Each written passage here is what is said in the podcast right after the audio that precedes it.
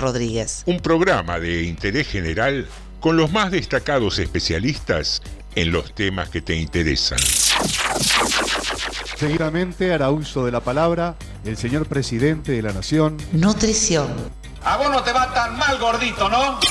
Tecnología espacial. Estas naves espaciales van a salir de la atmósfera y desde ahí elegir el lugar a donde quieran ir. De tal forma que en una hora y media podemos estar desde Argentina, en Japón, en Corea o en cualquier parte del mundo. Automovilismo y viajes. Dicen que soy aburrido. Aburrido. ¿Será que no manejo Ferraris? Aburrido. Viene una Argentina distinta. Y al que le aburra, que se vaya. Relaciones En internacionales. primer lugar, anuncio que el Estado argentino suspenderá el pago de la deuda externa.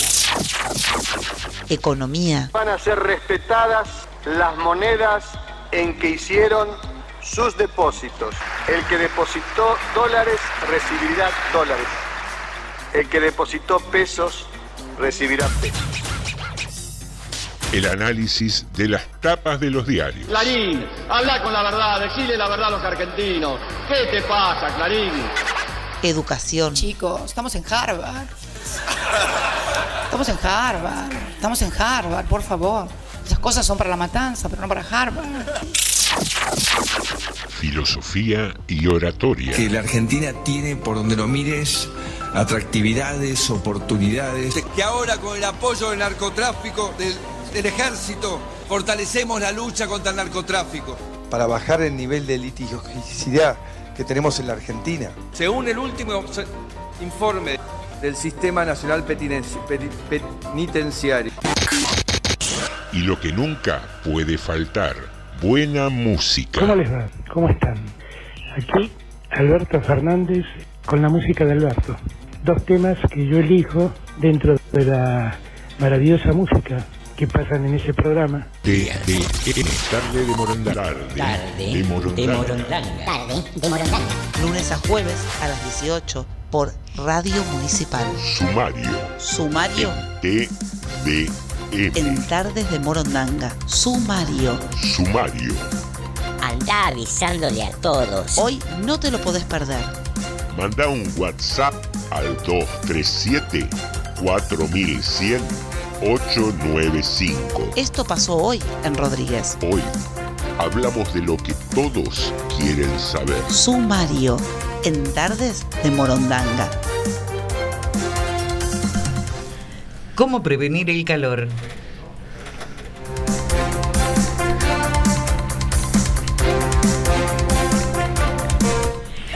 La mentira no es una broma de inocentes.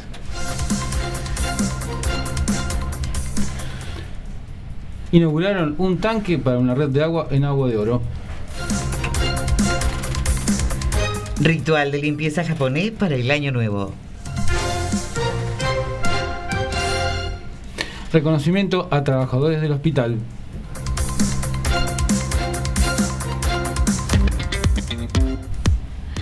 Muy, pero muy buenas tardes, bienvenidos y bienvenidas al episodio número 61 de Tarde de Morondanga, este envío radial que atraviesa el éter. Ahí fuimos al año 50, ¿no? Con esa presentación.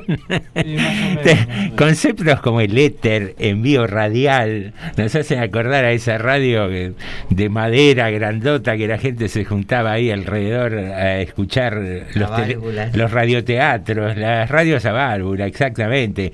Quien me dio el dato histórico es nada más ni nada menos que Norma de Alessandro, quien emerge desde un espejo de agua como una especie de sirenita. Buenas tardes. Más quisiera. Buenas tardes a todos. Hoy estaba para estar en una Ah, pileta eh, toda la tarde. sí, Qué bravo claro que, que estuvo. Seguro que sí. ¿Y usted, don Kreuski, estrenó ya la zunga en el verano o todavía no? Zunga.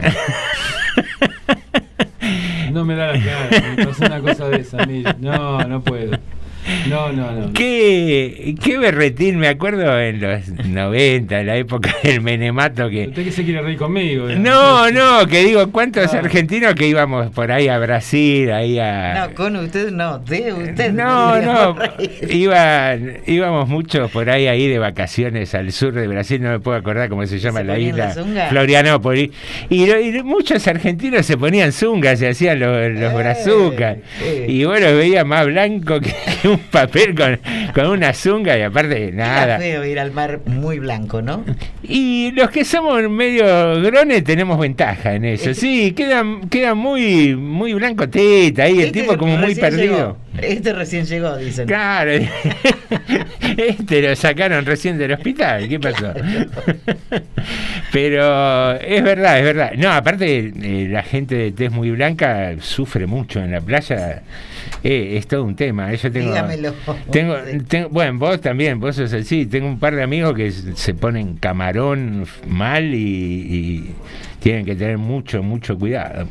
una quemadura de sol brava Mire, le cuento algo. te, te arruina las vacaciones. Estaba el, el guardavidas sacando a alguien que se ¿Cuándo estaba no? ahogando. ¿Cuándo no? Siempre miran No, dar pero- guardavidas. No, pero uno se imagina en guardavidas, wow. Era un muchacho común, un hombre común. Eh, usted me entiende cuando digo común. Sí, no sí. era lo Sí. mazo, pero simpático. Y me mira que yo estaba al sol. Señora, me dice, estaba el otro ahogándose. Así que mire cómo estaría de roja. Bueno, pero por algo lo distrajiste de su, eh, de su trabajo habitual. Y don Kreuski, ¿qué cuenta? ¿Qué Acá cuenta andamos. de bueno? ¿Cómo lo trató hoy el calor? Bien. ¿Bien? A mí me tra- trató- sí, a mí me trató bien. ¿Usted no es de sufrir tanto el calor? ¿O- No, no está. eh, No me gusta. No me gusta. No me gusta transpirar. eh, no me gusta, por ejemplo, tener que limitarme a algunas cosas que quiero salir a hacer y el calor no te deja. ¿Es más del invierno, más, Sí, más sí. partidario del Sí, yo- invierno? Yo, soy más de invierno, sí. Muy bien. Hombre- A mí me dicen que la lluvia, que el frío. Yo con el frío no tengo problema. Hombre que admira el clima que refleja su personalidad, un tipo frío. Más o menos. Tampoco. uno tiene de todo. Tiene, tiene momentos de... Tiene las cuatro estaciones. Tiene, tiene las cuatro estaciones. Sí, sí, sí. No me lo imagino a, a Kreuzki así, en, en- en un pico de enojo, por ejemplo. ¿Usted lo, ha- Eh, lo ha visto? Lo, De- deja- lo dejamos ahí. de- dele tiempo. Lo dele- He tenido acá también algunos, sí, sí. ¿Acá en esta gestión? En esta gestión, sí. Epa, ah, para, papá. Tuve, tenido, he tenido. tuve suerte que no, No, no, todos tenemos nuestro no me lo crucé en un mal ¿eh? día. Todos tenemos nuestro carácter. Podemos ser muy simpáticos y todo, pero cuando por ahí ya uno levanta temperatura también tiene su carácter, es lógico. Yo, ahora aprovechando que no hay nadie aquí que me ¿Usted conozca no? en lo cotidiano, yo tengo un muy buen carácter, soy muy... Siempre, todo el día. Siempre, siempre tranquilo, sedoso. Qué así. bueno, encontré un espécimen rarísimo. Encontró un marciano. No hay, no, hay, no hay testigos, no hay testigos. Claro. Puedo, puedo aprovechar a mentir tranquilo. Sí, sí. Bien, eh, es costumbre habitual de nuestro programa establecer una consigna y veníamos charlando, ayer justo lo hablamos con Ale y, y con Norma el tema de un ex ministro de Trabajo, ¿no? Desde provincia de Buenos Aires Sí, sí, sí, sí. que salió a pedir disculpas por esto del video famoso con los espías de la AFI y todo eso. Y me vino a la cabeza también, creo que es la primer ministra, no sé si era de Noruega, que en plena pandemia también había celebrado su cumpleaños. Y después, bueno, no solo tuvo que pagar una multa, sino que salió a pedir disculpas públicamente. Y se nos ocurrió llevar la consigna del día de hoy por ese lado. ¿Cuántas veces, por qué motivos, qué te pasó por ahí en la vida? ¿Alguna experiencia donde ahí te mandaste el moco y tuviste que poner el pecho y decir, me equivoqué? Ujú. Que tuviste que asumir y pedir disculpas. No sé si les ha pasado mucho, si les ha pasado alguna vez que les haya quedado grabada. Yo creo haber pedido varias veces disculpas. No, no recuerdo ahora uno de esos hechos, digamos, que, que te queden, que Claro. te queden muy grabados. Eh, estoy tratando de hacer memoria. Si ustedes tienen algún hecho presente, si quieren ir Yo arrancando. soy de pedir disculpas cuando realmente veo que me equivoqué y digo, uy, pues mira, che, discúlpame. estuve mal eh, en los ámbitos normales de la vida, no recuerdo algo específico, pero si tengo razón, no me hacen dar marcha atrás ni a palos. Así de simple. Si yo tengo razón, no pido disculpas. Al contrario, el otro es el que tiene que disculparse. Y lo espero, ¿eh? Y lo espero y lo espero. Así pasen años. Estoy tratando de pensar, porque tiene que ser algún hecho que uno se haya mandado una macana. Yo tengo una. Por ahí, voluntario o involuntaria, ¿no? ¿Tiene algo? Claro, voluntaria Tengo. o involuntaria puede pasar. Tengo, por lógica, por, fue, fue involuntario, esto que me pasó a mí. Yo estaba como responsable del, del periódico que dije varias veces, que es la hoja.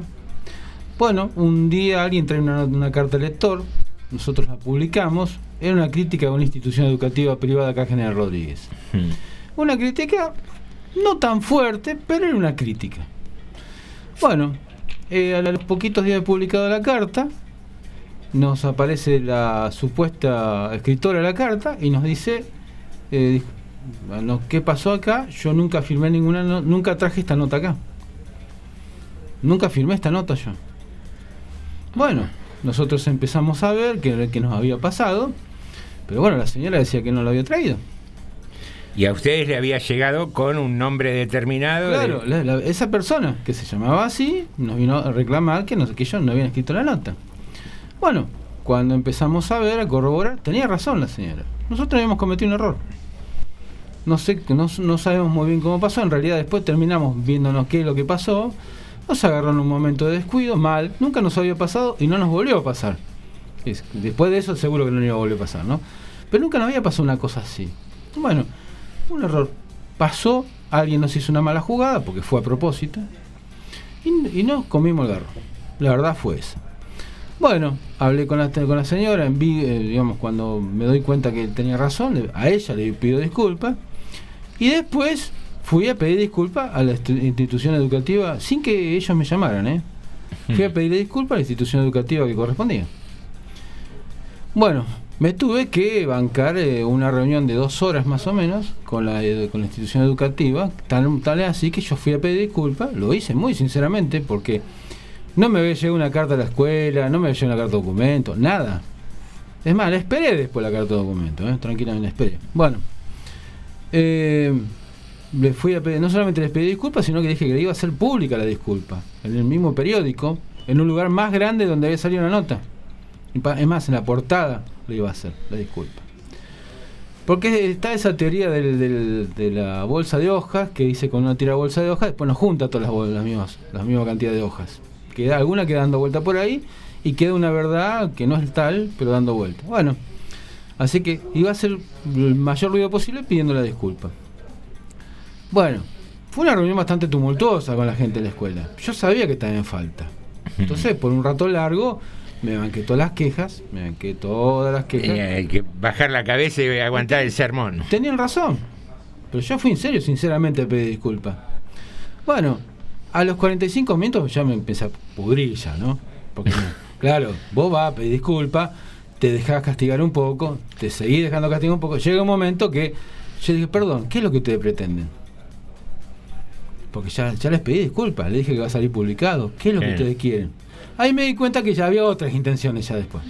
Ah, Ah, entonces, bueno, conclusión, y fue, fue muy feo, pero yo cumplí con la persona que se, que se había que supuestamente había escrito la nota, que no, no lo era, y cumplí con la institución, con la persona dañada. Bueno, al poco. Ahora, sí. ¿estaba vinculado la institución con esa carta intencional como para que vos quedes en el medio de eso? No, no creo eso. Me parece que fue una. Había alguien que le tenía bronca a la institución, pero cobardemente. Cobardemente. Utilizó el nombre de otra Utilizó el nombre de otra persona. Y nosotros cometimos el error. Nosotros cometimos el error. Yo no sé si la persona que recibió la, la carta no le pidió el documento. Se equivocó. Fue una persona muy de confianza mía. Se equivocó. Nos equivocamos. Y a la institución no le alcanzaba el, el derecho de réplica, quería, quería, No, nunca- quería ver sangre un poco. Claro, es un momento a, a la hora, insisto, ya, ya está repodrido de escuchar las mismas críticas, la- ¿cómo podías? Y ya les dije, ¿cómo? Pero ¿cómo usted? Le digo, llegó un momento que yo ya me terminé enojando, le estoy diciendo, escúcheme, vine a pedir disculpas sin que ustedes me llamaran. Le pedí disculpas a la señora, le digo. Se lo voy a aclarar a nivel público. ¿Qué más quieren? Le digo. Dígame la verdad, porque es una hora estamos dando vuelta con esto. Y, pero usted se equivocó. Sí, claro que me equivoqué, si no, no estaría acá, le digo. ¿Qué? ¿Qué más quiere? Bueno, una hora más tuvimos, terminé pegándole por dos y me fui. La verdad, ¿no? Yo fui con las mejores intenciones, pero ya vi que tenía la onda de la escuela. Que aparte de una banda de piratas, son, lo de la escuela esa. Hmm. No voy a decir que escuela, son una banda, eran una banda de piratas lo que había de comisión en esa escuela. Bueno, conclusión, eh, y yo cumplí con mi palabra. Tanto a las personas como a la gente de la escuela les pedí disculpas, salió en forma pública. Bueno, al tiempo recibí una carta documento quejándose por. Querían re- resarcimiento, eso era, querían resarcimiento en la Ah, escuela, querían bien. plata, querían plata. Una monedita iba atrás del pedido. Bueno, yo tenía un buen abogado, el abogado se rió de esa carta y le contestó y ahí se terminó la historia. Pero tuve que pedir disculpas y la verdad que yo fui sinceramente a pedir disculpas. Hmm. Porque me sentí muy mal. Muy mal. Ahí eh, no, para mí no hay peor cosa que, que molestar a un inocente. Y acá había dos personas que en ese caso eran inocentes. Y yo me sentí muy mal por eso. Realmente hubo unos cuantos días que, es más, en el periódico dijo, no tendríamos que hacer un pequeño cambio. Bueno, no, no quisieron. Finalmente. Para mí que no querían trabajar tampoco. Digamos, no quisieron finalmente. Pero yo realmente me sentí muy mal con eso. Y, y tuve que pedir disculpas. Y lo hice y te digo, insisto, en la escuela creo que ni habían leído el artículo cuando yo les llamó por teléfono para pedir la reunión. Hmm. Así que bueno, pero eso fue una situación, la verdad, muy fea para mí. Y a veces son, son situaciones feas. Eh, Yo estaba haciendo memoria, me vino a la cabeza un, un hecho de chico que tiene que ver con cosas de, educación y a veces que de, uno de, de adolescente tiene desgano. Y me acuerdo de mi vieja me insistía con el tema de que me llevara la llave del departamento y qué sé yo. Y en una oportunidad, o yo no, la encontraba o, algo así, y me llevo la llave de ella sin pensarlo y me voy al, al colegio y, y mi vieja se quedó sin poder salir del departamento porque no tenía cómo cerrarlo y cómo abrir la, la puerta de abajo del edificio. Y me acuerdo que ese día cuando volví, que me la encuentro a mi vieja en un horario en que no tenía que estar, nada, imagínate la cara que tenía, yo con los dos llaveros, el mío y el de ella, y ahí me acuerdo de, haber pedido disculpas, una situación incómoda, porque vos decís, no, no tenés argumento alguno para esgrimir frente al otro, es, es difícil cuando... Me, me vino a la cabeza esa, y después no, no me acuerdo, debo haber pedido muchas veces disculpas, pero por cosas menores, no, no me acuerdo de, de situaciones que me hayan quedado tan grabadas, o por ahí soy un irresponsable que me olvido de pedir disculpas, qué sé yo. No, está bueno pedir perdón, es, es algo que hace bien. No, no, sin duda, no, no es algo que me moleste hacerlo para nada. No, no, no recuerdo eh, haber hecho cosas eh, por ahí, si así se las habré hecho, sí, de manera inconsciente o, o involuntaria, pero no me acuerdo puntualmente de hechos así grandes de, de A ver si los, los eh, oyentes recuerdan algún hecho específico eh, y a dónde tienen que enviar el mensaje. al 237-4100-895. Me auxilió Norma porque me quedé colgado pensando, digo, ¿cómo puede ser que no tenga un hecho? Y no es por bueno de, de- de que no, no- no me mando macanas, me las mando como cualquiera, ¿no? Pero Sí. no, no sé si en general las macanas que me mando, el más perjudicado soy yo. Pe- Pero eh, no sé, no me viene a la cabeza. Si vos tenés alguna, si vos que estás ahí haciéndote el mate y vos que estás a punto de servirte un cafecito y vos que le estás entrando a una fresca en esta calurosa tarde, ¿Qué se- Rodríguez. ¿Qué sería una fresca, perdón? Una fresca es una cervecita. Ah. Una cervecita bien helada, habitualmente se le dice una fresca. Ajá. Así Ah, que... no sabía que se le decía fresca. Sí, es una de las maneras de, de llamarla. Una rubia, una fresca, una birra, esa es más conocida. Sí, sí. Y por ahí... Y sí, una morocha, ¿no?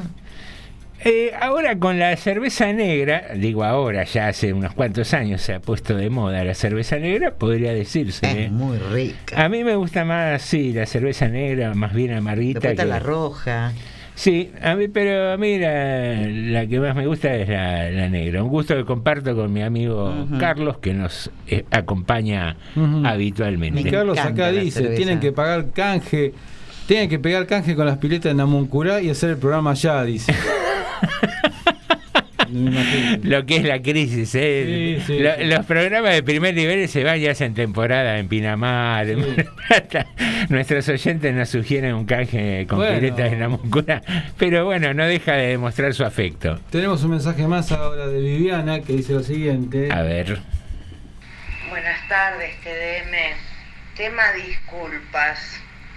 Yo me inclinaría más a pedir perdón, que es más formal y más perdón por opinar así, ¿no? Eh, a mí me pasó con una compañera de trabajo que me desafió con unas palabras no correctas dentro de una institución y yo le contesté, no, no guardé silencio. Y luego medité y dije, bueno, le voy a pedir perdón. O sea, no le pedí disculpa, le pedí perdón por tal y cual cosa. Y ella me contestó, yo no perdono a nadie. Bueno, eh, después este, se fueron calmando las aguas, ella fue a trabajar a otro lugar. Y en otra oportunidad un caso de acoso sexual en el cual fue analizado por la jerarquía mayor de la institución, en el cual ese hombre tuvo que pedirme disculpas, pero realmente a mí las disculpas no me servían, porque él tenía cargo y ya lo hecho, hecho estaba. Realmente no me servían las disculpas, así que yo no fui movilizada de mi cargo, sino él este, según el análisis del jerárquico mayor. Bueno, estas las palabras de Viviana. Dos eh, circunstancias que nos cuenta Viviana, donde a veces pasa, ¿no? Eso de, de esa respuesta a tanta gente que dice, yo no soy Dios para perdonarte, esa- Sí. esas cosas, y, y después un segundo hecho de cuenta que a veces son, son difíciles, hay hechos que son difíciles de perdonar o de disculpar, ¿no? No, seguro que sí. eh, temas complicados. Pero bueno, ahí están nuestros oyentes participando. Un- me acordé de algo. Un día, no sé si, de- si- obviamente no fue voluntario, con, con mi compañera de vida nos conocimos andando en bicicleta y una vuelta todavía éramos amigos y veníamos muy rápido. O sea que usted la bicicleteó. Nos bicicleteamos recíprocamente. Bueno. Iba- volvíamos andando, éramos tres que veníamos muy rápido porque ya se nos hacía de noche desde la zona de Tigre hacia, hacia Capital. Y veníamos por Libertador y no sé si un coche o algo medio se cierra y mi compañera derrapa con la bici y se patina y yo casi que le golpeo con la rueda mía el casco a ella y también después medio me caí con la bici y me acuerdo que me, me dio tanto dolor que me deshacía disculpa si bien no era voluntario fue un accidente pero me, me sentí con una impotencia de no poder haber eh, podido esquivarla ahí, ahí me acordé de un hecho y me sentí muy que Ahí pedí- fue cuando se conocieron. Pedía disculpas. No, no, ya nos conocíamos. recién, hacía poco que nos conocíamos, pero teníamos unas cuantas salidas en bici, Ta, ta, ta, así en grupo, digamos. Pero me Si no, acuerdo. linda forma de conocer. No, no, no, y después andando solos también nos hemos dado acá porrazo en bicicleta por pavear, por una vuelta también veníamos por cerca de Chascomús, una ruta muy poco transitada. Y empezamos a jorobar, veníamos a la par bastante, con bastante ritmo, porque hacíamos salidas así de, de unos cuantos kilómetros de pueblo a pueblo. Y empezamos a jugar como que, no, y si te encierro, porque había un, un pozo grande adelante, y que sí, que no, y se nos enganchó el manubrio. Mm.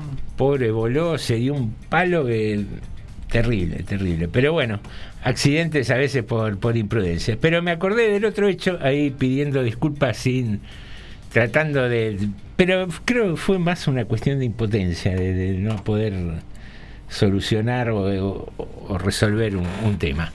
Muy bien amigos, 18 y 24 en la ciudad de General Rodríguez, una tarde calurosa y que promete continuar, ¿no? El clima cálido. Yo tengo un frío bárbaro, no sé.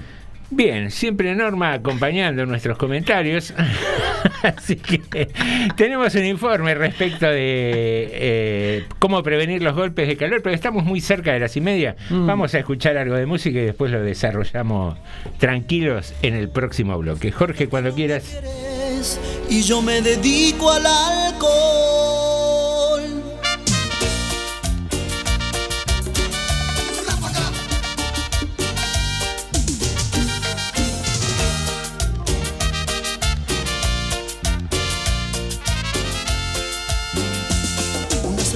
Voy a tomar, una cerveza quiero tomar y así olvidarme de aquella trampa, de aquella trampa mortal. Otra cerveza voy a pedir, otra cerveza para brindar y no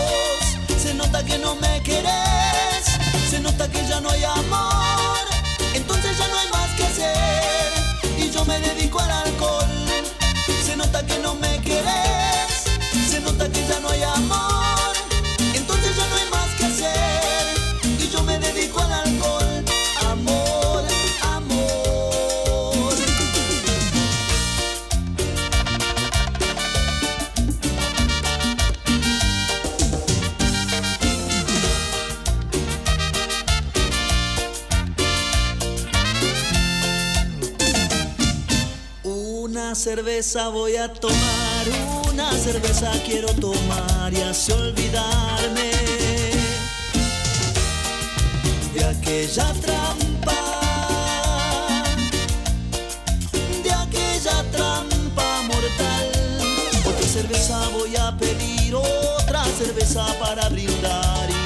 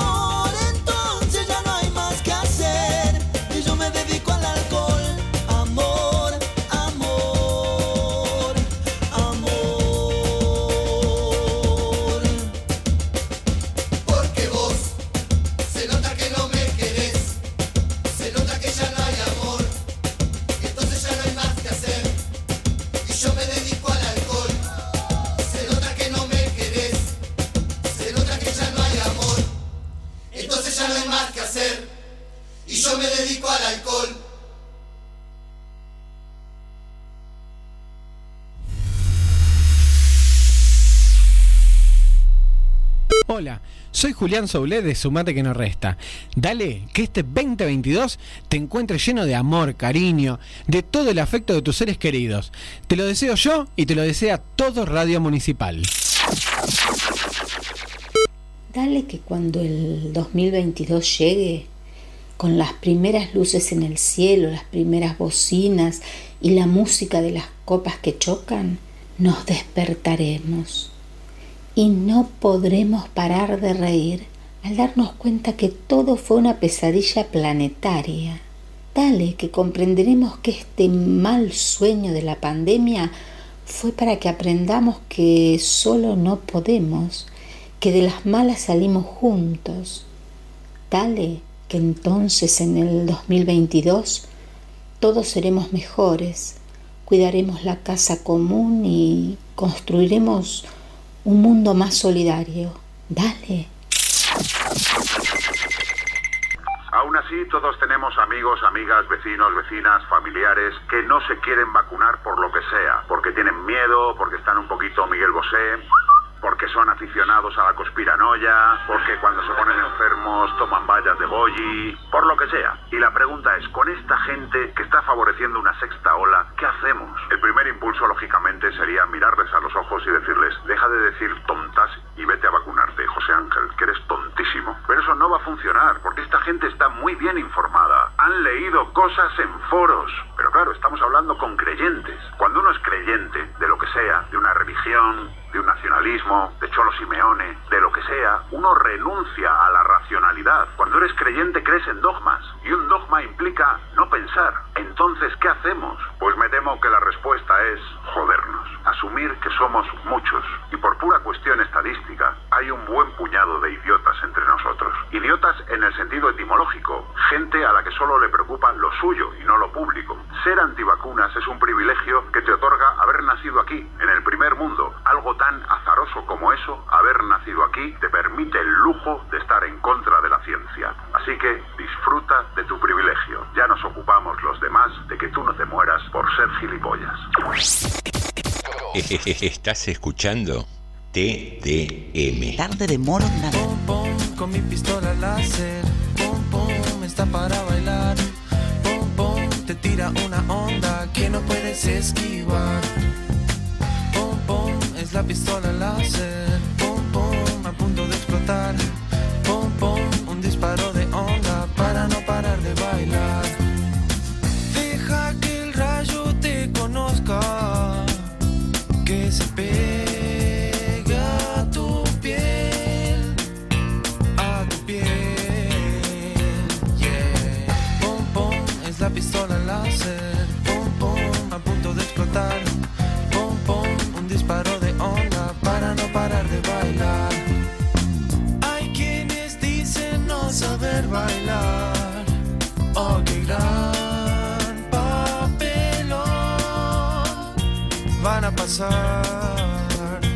Cuando suene esta canción.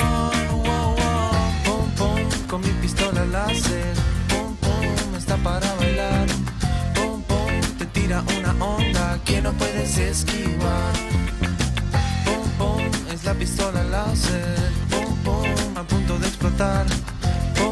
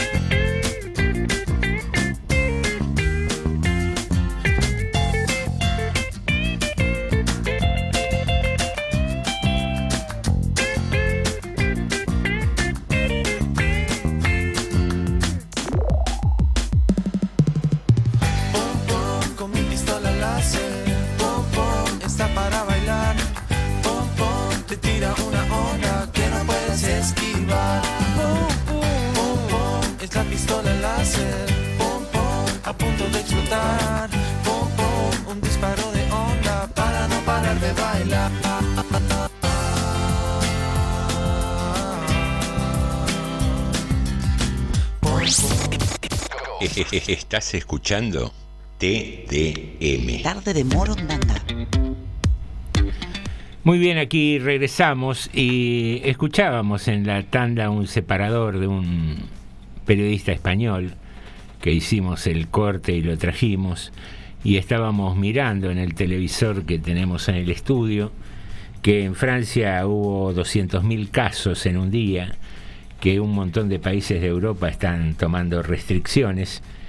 Y te queríamos contar el fallecimiento de Mauricio Buratti, de 61 años, un italiano que se había convertido en un célebre antivacuna, eh, periodista de la radio italiana, y se jactaba de ir sin mascarilla al supermercado. Y se hacía llamar el esparcidor de la peste. Hoy este hombre murió víctima de COVID. Resulta llamativo que en el 2021, cuando hay tanto acceso a conocimientos científicos, cuando infectólogos de todo el mundo, la Organización Mundial de la Salud, habla de las medidas a tomar frente a la pandemia, que haya gente que promueva la no vacunación. Es, es raro, es casi ilógico. Y creo que, excede el marco de la libertad, ¿no? Excede el marco de decir cada uno tiene derecho a hacer lo que quiera, que sí es cierto en un marco de libertad, como tienen los países democráticos, pero que también está establecido, es claro y está eh, más que respaldado por el sentido común que el derecho colectivo está por encima del derecho individual. Entonces, me parece que nada, tenemos que ser sensatos y, y tomar las campañas de, de vacunación muy, pero muy en serio. Mira, eh, yo coincido con vos que, bueno, que este, por lógica el Estado, la sociedad merece y debe tomar medidas a veces que, que por lógica pueden, algunos sectores pueden parecer, eh, a ver cómo me puedo decir, como que se entrometen en su vida, ¿no? Pero bueno, si vos tenés el tema del virus, por ejemplo, lamentablemente no, el virus no se lesiona. No hay una cosa que te pare, una pared que te, que te lo evite. Vos estás ahí, te contagiás y seguís contagiando. Y hay, y- insisto, yo trato de escuchar a todos los, todos los sectores. Este, es más, en esta radio tenemos algunos sectores que, bueno, que, que no, no quieren la vacuna, por ejemplo, abiertamente. Eh, uno los escucha con mucho respeto, pero por, suerte- por lógica no coincide en nada, insisto. Y, esto de, ¿cómo te puedo decir? Yo lo único que, digamos que me guía a mí es tratar de tener razonamiento tipo científico. Yo no soy científico, pero trato de seguir ese razonamiento. La prueba y el error, los datos, los elementos que hay serios. No guiarse por cualquier charlatán que, que porque, no sé, porque está en contra de algo, opina abiertamente sin fundamento de, de ningún tipo. Sí, pero perdóname que te interrumpa. Dejando de lado ya esos excesos que había de que te, te inyectaban un chip, Sí. porque la vacuna rusa, que te querían transformar en comunista, eh, barbaridades y pavadas de ese tipo. Dejando de lado eso, digo, ¿por qué esta, esta vacunación Mm. Genera una limitación a tu libertad y no la del sarampión, la poliomielitis, la del- eh, todo el calendario de vacunaciones que tenemos en Argentina desde hace años y que jamás fueron discutidas. Ni... Estamos en una pandemia que, que atraviesa el mundo una y otra vez porque hay una ola y otra ola. ¿Por qué con esta se ha hecho eh, esta cuestión que vos decís, que nos lleva, como hablamos ayer de los derechos humanos, a, a pedir disculpas porque parece que restringimos la libertad. No, es un- una medida sanitaria. Sí, sí. Bueno, yo creo que algunas cosas son políticas. Eh, que tengo que yo estoy seguro que muchos de estos cuestionamientos que hay en la Argentina, por ejemplo el tema de la vacuna, acá en la Argentina por lo menos, no estarían si esto estuviera en un gobierno de otro signo. No estarían. No, yo creo que muchos de estos sectores no cuestionarían el tema de la vacunación si hubiera un gobierno de otro signo. Yo creo que tiene mucho que ver eso, ¿eh? ese fanatismo que hay contra este gobierno, que cede. Eh, Usar cualquier cosa y Sí, politizarla. politiza- Yo creo que es otra de las tantas cosas que se utilizan para, pe- para pegarle a un gobierno que lejos está de ser perfecto, está claro esto. Pero creo que se usa eso, el antivacuna. El antivacuna, acusarnos de las conspiraciones mundiales y que este gobierno también lo hace, que lo de Venezuela y cosas así que ya escuchamos mil veces, ¿no? Eh, eso por un lado. Yo- hay un dato hoy. Está, esto está en, en los lugares más serios está esto. El 82 personas, los, el 82% de los internados, internados por coronavirus, son gente que no está vacunada. En un país que tiene más del 80% con dosis completa ya. Estamos viendo la, cifra, la, locura que significa esto, ¿no? La proporción enorme que hay la posibilidad de ser internado si está vacunado o no estás vacunado. No hay elemento de discusión posible, pero bueno, es lo que es la discusión que tenemos lamentablemente, ¿no? Todavía en algunos sectores y, y sectores chicos, pero muy este, muy dinámicos y con, con un lenguaje muy agresivo muchas veces. Sí, es, es increíble, increíble.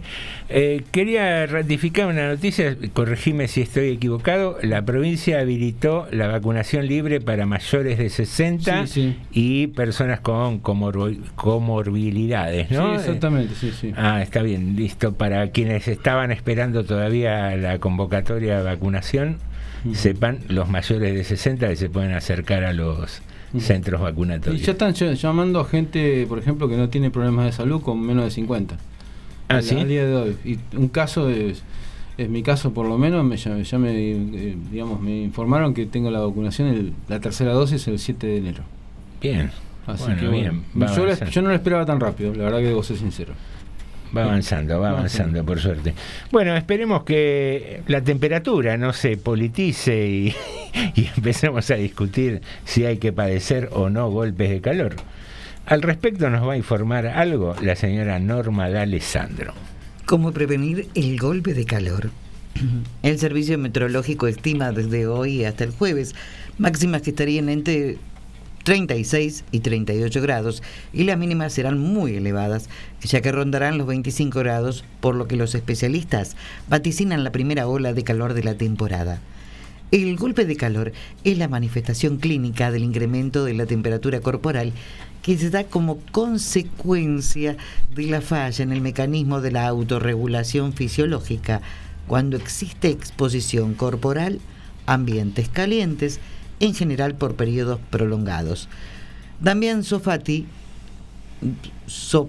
perdón, es médico clínico del Hospital de Clínicas y alertó que en general el golpe de calor es más eh, frecuente de observar cuando las temperaturas del ambiente son sostenidamente elevadas en días consecutivos. Los síntomas son variados, mareos, sensación de desvanecimiento, palpitaciones, sudoración excesiva al principio y piel caliente, letargo, cefalea, náusea, debilidad, etc. Y tras destacar que la hidratación es uno de los principales mecanismos de prevención, el especialista aconsejó en términos generales consumir dos litros de agua diarios en un adulto sano es una medida adecuada. Dicha cantidad se podrá incrementar según las necesidades. Por ejemplo, realización de ejercicio. Además, los ambientes deben estar ventilados, evitando que el aire caliente permanezca estancado, usando aire acondicionado, ventiladores o la simple apertura de ventanas y puertas. Tenemos que tener especial atención a la hidratación de bebés y niños, como así también de los mayores vulnerables, como por ejemplo los residentes de geriátricos y de las personas con alguna dificultad para la comunicación, ya que no podrán expresar la salud, la sed y de no suplementar las pérdidas hídricas, se encuentra en riesgo de sufrir este síndrome de golpe de calor. Recomendaciones generales para tener en cuenta. Tener una adecuada hidratación. Para esto es aconsejable la ingesta de líquidos, en especial agua, durante todo el día. Sí, no me vengas con la cerveza, que ya me tomé 3 litros, que estoy Eso hidratado. deshidrata, eso Ah. deshidrata. Bueno, contrario. tome agua después. Otros 3 litros de agua por lo menos. En forma de orientación, dos litros de líquidos fríos por día podría ser adecuado. Alimentación hipocalórica, evitar comidas de lenta digestión y pesadas. El consumo de frutas y verduras es aconsejable. Usar ropa clara y fresca, en especial ropa de algodón, evitando nylon o poliéster. Uso de gorras o sombreros frescos a la hora de transitar en horas de sol. El uso de anteojos de sol también ayuda.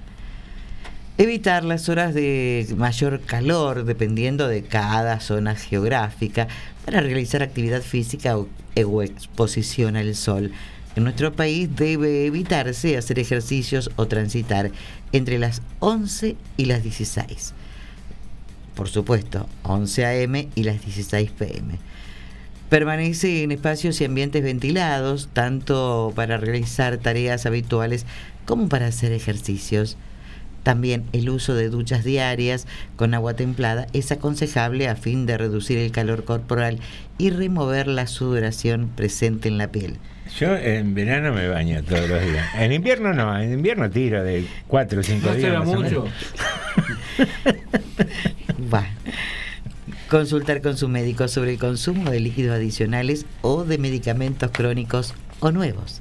Asimismo, consultado sobre el uso de tapabocas, el profesional indicó que en términos de actividad rutinaria y o caminata, su uso no genera riesgo de golpe de calor.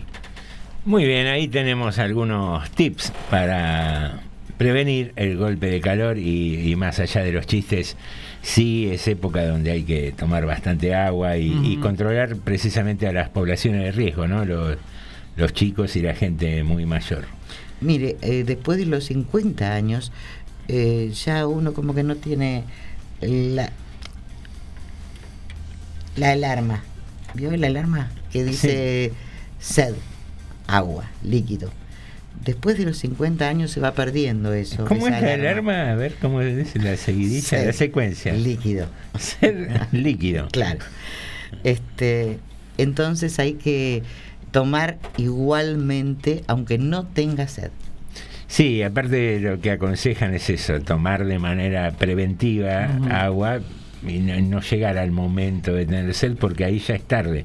Ahí generalmente eh, el organismo responde con el tema de sed cuando ya estamos sufriendo algo de deshidratación. Por eso yo esta mañana empecé con la ginebra y le, le seguí Ah, muy después. bien, muy bien eso. Livianita. Después estuve haciendo unos brindis por allá también. Después con grapa. Y Ah. vine. No, la grapa me la voy a tomar a la noche. Ah, muy bien eso. Una ginebra desayuno con ginebra y, Sí, sí, uno- sí, sí. y unos churros de Roquefort. De Roquefort. Claro. No, y, y tenía seis de Vitel Tonet de ayer. Ah, No, bien. claro. Que, que habían quedado en la mesada quedado- ahí afuera de la Sí, heladera. Las moscas le andaban No, arriba. no vi churro de longaniza yo, eh.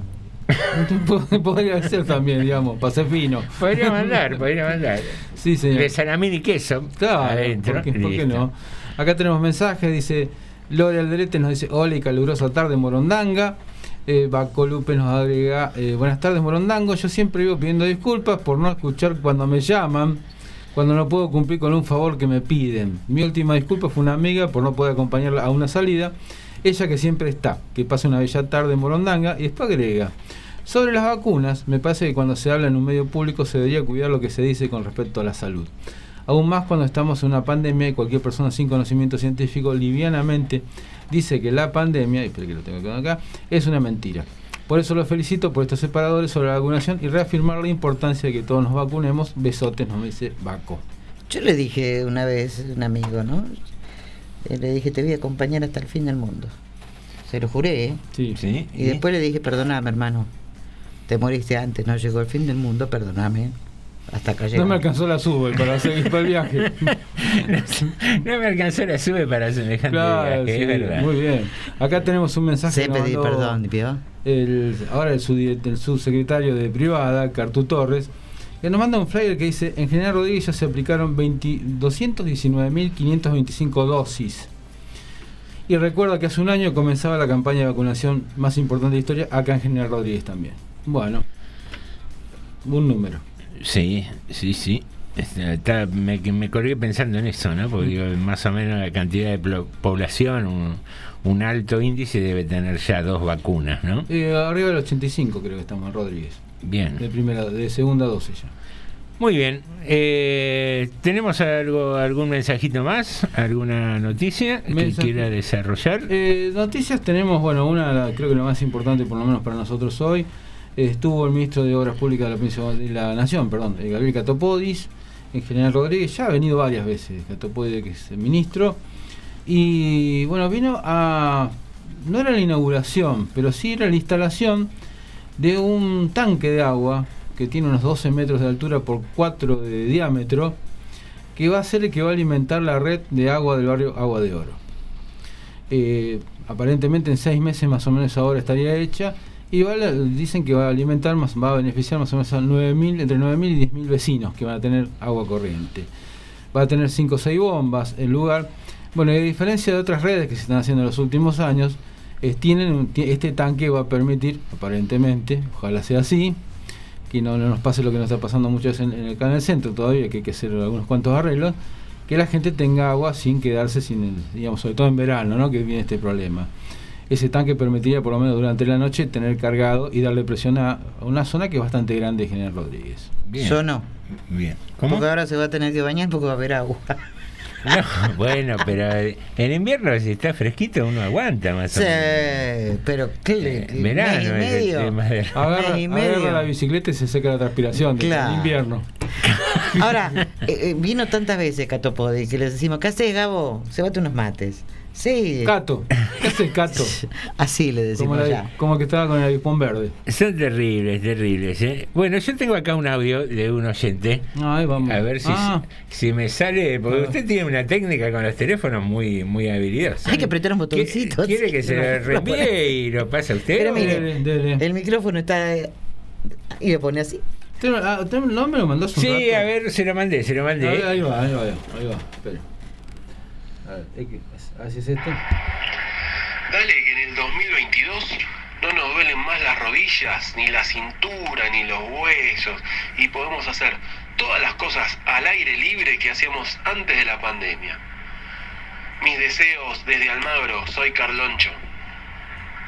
Muy bien. Muy bien, amigo Carlos que nos escribe habitualmente y nos escucha desde Almagro, Capital Federal. Pero es de arrodillarse mucho que le duele tanto las rodillas. No, Carlos. no, eres un ciclista eh, amateur, pero ciclista Ah. así de cierta continuidad. Y parece ser que la pandemia lo, lo castigó. Aparte, tuvo un accidentito ahí eh, Mm. yendo en bicicleta que tuvo que hacer kinesiología, rehabilitación, Oh. una, una pequeña cirugía. Estuvo pobre parado bastante tiempo. Uh, esperemos Así que se que, recupere, de- que esté bien debe, ¿eh? extrañar la actividad al aire libre y el deporte. Baco nos dice que se prende el deseo de Carloncho y después dice, a varios nos, coste- nos castigó la pandemia, dice Baco. Y es difícil, ¿eh? Hoy estaba leyendo un artículo sobre las consecuencias eh, físicas y psicológicas de la pandemia, cómo Emocionales, sí. mucha gente con la que hablas, eh, como no solo el, el tema de que comió más, que subió de peso, que Sí. la vida sedentaria y todo eso, sino también ves que hay como choques emocionales grandes que, que por ahí y, y por ahí voy a ser autorreferencial, ¿no? Eh, yo al principio no le da bolilla y después te das cuenta en algún momento que tu humor cambió un poco, que hay cosas que, que te generan más ansiedad que antes no la tenías. Eh, retomar la normalidad eh, en este contexto de que todavía hay que seguir cuidándose, de que te dan ganas de ir a un boliche, a un restaurante y qué sé yo, pero a la vez también pensás, no, porque después me tengo que encontrar con mi Yo viejo, mi vieja, con gente mayor. eh, y entonces hay cosas que todavía cuesta medirlas y adaptar y volver a ese ritmo que uno tenía antes cuesta un montón. cuesta un Yo montón. salí renovada en algo. Eh, deseé tanto abrazar que a la gente que yo le tengo co- confianza, que sé que se ha cuidado, que se cuida, eh, el abrazo es lo que más extrañé. Sí. El, el poder abrazar. Sí, yo la vi el otro día acá en la plaza y había mucha gente que le decía, epa, amiga, ¿qué pasa? Que, se me- que andaba correteando Ah, a la eso gente para abrazarla. Eh, sí. Yo pensé que era para Papá Noel la fila. No, no, había un par que se rajaban, le digo, ¿eh? porque andaba Norma ahí con los brazos abiertos, correteando, correteando a la gente. Sí, muy bien, yo muy bien. Yo veía gente con una tarjeta, digo, ¿será la obra social? ¿Será para eso también? Bueno, eh, yo, qué sé yo, el tema de la pandemia nos a, a todos nos ha costado algo. eh, este tema de la pandemia, ¿no? Porque, digamos, por lo menos a nivel en familia, digamos, por lo menos seguramente en toda la familia costó un poquito de algo la pandemia. Eh, yo quizás en lo personal, no, digamos, como solo, como digamos, no me he podido quejar mucho. Eh, más, la- en la radio nos obligó a hacer un montón de cosas que no pensábamos hacer y algunas salieron bien, por suerte, ¿no? Pero, pero digamos, en círculos familiares uno ve que algún familiar la pagó. El tema de la pandemia, el encierro. Gente que a lo mejor tenía problemas antes, pero que la pandemia los agravó, ah, los agravó, los aceleró y ahora ya son otra persona. en, en algunos casos, lamentablemente. Sí, vos sabés que hablaba eh, hace unos días ya con un amigo que también tiene unos tíos grandes Mm. con los que tenía cierto trato, pero los tíos como que cuando arrancó todo esto se recluyeron, Sí. Pero a un nivel casi paranoico, porque había sido creo el cumpleaños de uno de los nenes de él y quería mm, llevárselo y les propuso reunirse en una plaza, ¿viste? Para Sí. verse así. Pero no Y- y- diga paranoico, y porque no- en no un quis- momento... No, no, digo, lo por ahí sí, no fue un término muy feliz, pero digo, eh, con tanto temor, viste, la gente y, y bueno, no quisieron ir a la plaza y después cuando ahora ya vacunados y demás se reencontraron, es como que hay, hay mucha gente que vos la ves que quedó como agobiada, que parece que en vez de un año y pico le pasaron cinco años por encima. Eh, Sí, esta sí. cosa de que el resabio del temor, de, de que, ojo, que donde toco, que, que por un lado vos decís, está bueno seguir cuidándose, pero, a ver, ¿cómo decirlo? Tampoco vivir con, con, con la preocupación como una mochila. No, no sé cómo decirlo, no, no, no encuentro las palabras para ser claro. equilibrio, y, ¿no? y lograr, claro, exactamente, un equilibrio. Ser cuidadoso, pero no, no vivir Justamente. aterrorizado. ¿me? Hablaron de equilibrio, no vivir aterro- aterrorizado, dio mucho miedo, mucho miedo a todos.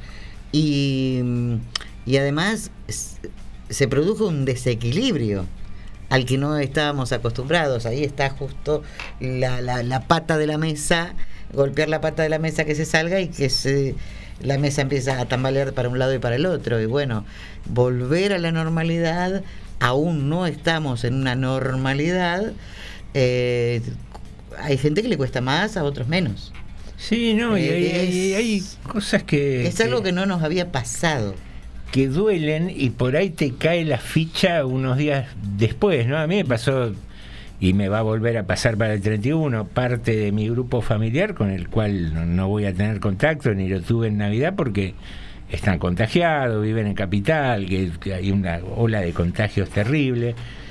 Y, y vos decís, bueno, la lógica es, bueno, sí, quédate guardado, dale, después vemos más adelante. No va el 31 para allá, ¿no? A no, saludarlos. no, no, No, yo digo porque. por no, no, eh, a ver, tengo a mi hijo, eh, tengo gente conocida, muy allegada también, con, contagiada. Y, y vos te movés por teléfono, che, ¿cómo te levantaste hoy? Bien, sí, estoy con fiebre, pum, la vas llevando. No es fácil, aún estando vacunado y todo, todo lo que quieras. Hay un par de días que generalmente sube mucho la fiebre y te tiene muy tirado. Y en el momento decís, bueno, sí, guardate, bla, bla, bla, nos vemos más adelante. Pero después, viste, llega la fiesta o pasan dos o tres días y vos decís, la puta, tenía ganas de encontrarme y darte un abrazo y qué sé yo. Y, y eso, digo, esos efectos que vienen después son los que se están viendo ahora en, en muchas conductas generales, ¿no? Es así. Reflexiones que nos tienen preocupados en esta pandemia. Pisando casi las 7 de la tarde, vamos al institucional de la radio y una breve pausa musical. Tu radio es la radio. Tu radio es la Muni. Radio Municipal. FM 89.5. Una radio a tu estilo. Los 360 kilómetros cuadrados de nuestro partido, transmite Radio Municipal 89.5, la radio pública de todos los y las rodriguenses.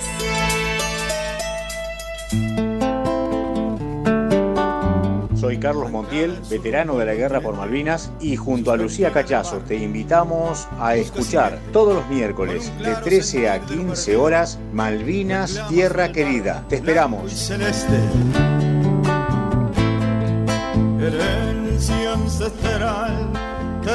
Dale que en el 2022 nos encuentre con mucha salud mental, física y espiritual.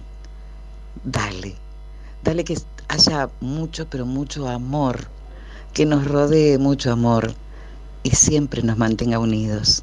Que este 2022 sea realmente un cambio para la humanidad, por el bien y la paz.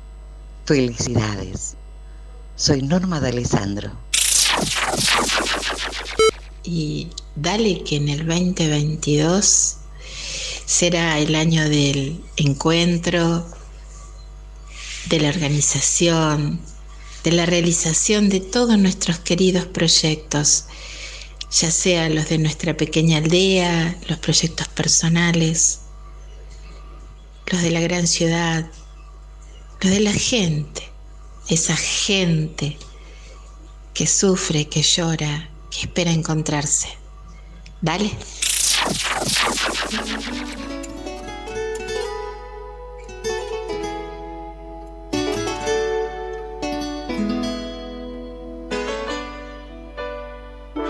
Adonai presenta su programa Escúchame y entérate.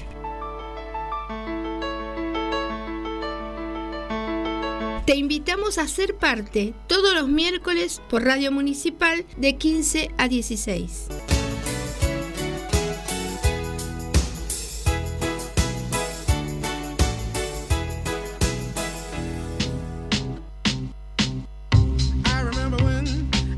Miércoles a las 4 de la tarde te espero en Varieté de Noticias por la FM 89.5 Radio Municipal. Política, opinión y muy buena música. Miércoles, 16 horas, Varieté de Noticias.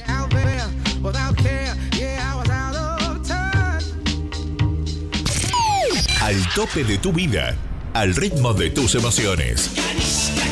Radio Municipal, mejor elección.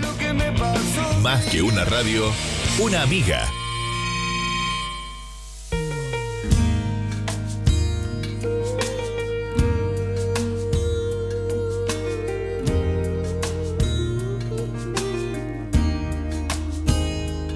Hoy voy a dar un paso atrás para dejar que vivas tu realidad. Quiero ser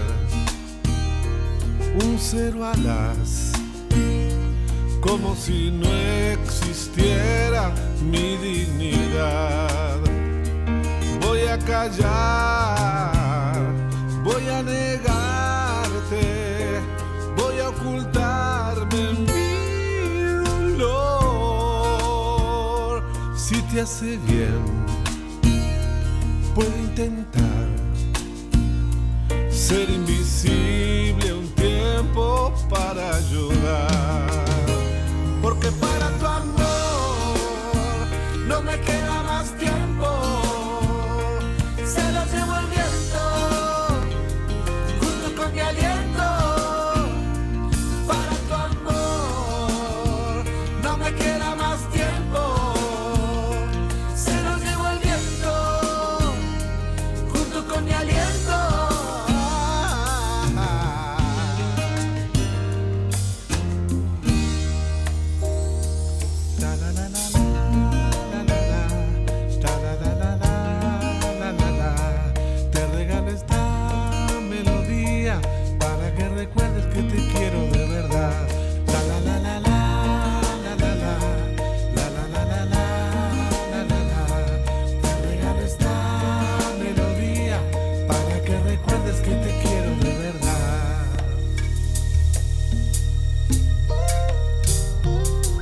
hace bien, puedo intentar ser invisible un tiempo para ayudar. Ya comprendí todo está mal y que de aquellos besos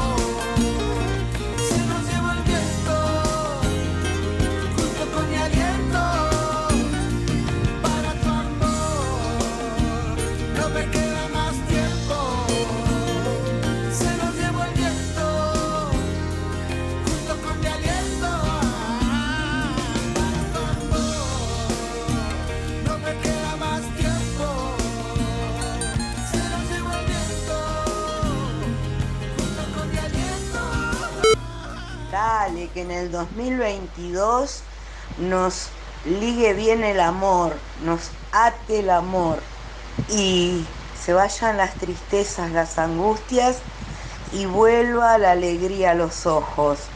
Soy Vivi Garuso, con todo cariño para todos. Hola, hola, hola. Soy Karen Luz Dimieri de Sumate que no resta. Quiero desearte un muy feliz fin de año y darle que este 2022 nos encuentre a todos con mucha salud física, mental y social. Y por mucha más empatía entre nosotros. Felicidades. Abrazo. Lo siento, pero no quiero ser emperador. Ese no es asunto mío. Yo no quiero dominar ni conquistar a nadie.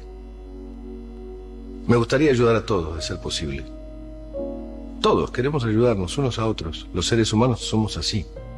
Queremos vivir para ser felices a los demás, no para causar la miseria del otro. No queremos odiar ni despreciar a nadie. En este mundo hay lugar para todos. Pero la codicia ha envenenado el alma, ha levantado barricadas de odio, nos ha empujado hacia la miseria y las matanzas. Nos hemos desarrollado muy rápido, pero nos hemos encarcelado en nosotros mismos. La maquinaria que crea abundancia nos deja en la necesidad. Nuestros conocimientos nos han hecho cínicos, nuestra inteligencia duros y desconsiderados. Pensamos demasiado y sentimos muy poco. Más que maquinaria, necesitamos humanidad. Más que astucia, amabilidad y gentileza. Sin estas cualidades la vida será violenta y todo estará perdido. Los aviones y la radio nos hacen sentirnos más cercanos. La verdadera naturaleza de estos inventos exige bondad humana, exige fraternidad universal y la unión de las almas. A aquellos que me puedan oír les digo, no desesperen. El odio pasará, no se rindan.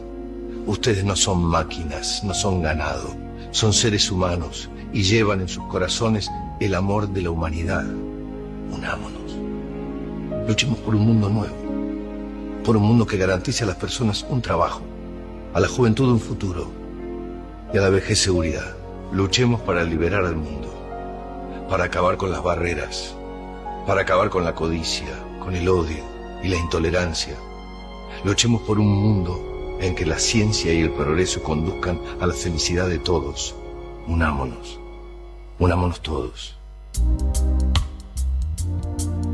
Estamos compartiendo Tarde de Morondanga. TDM.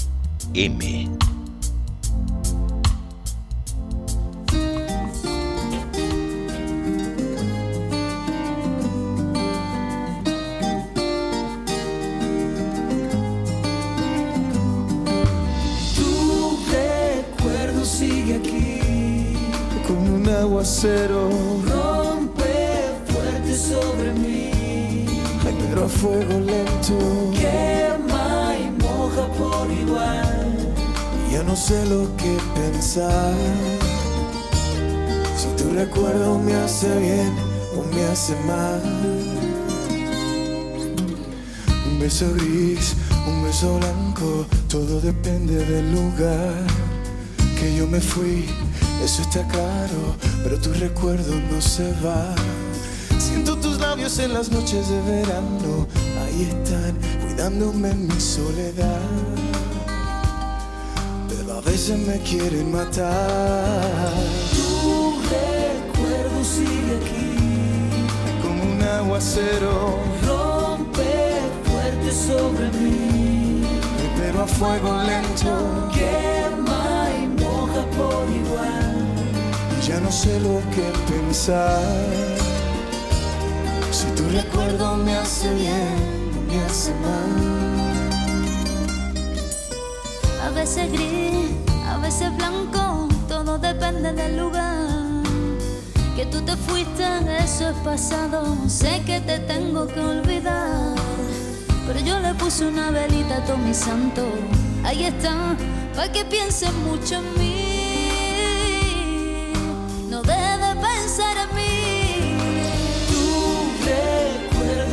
Sigue aquí, es como un aguacero. Rompe fuerte sobre mí, pero fuego lento. Quema y moja por no sé lo que pensar.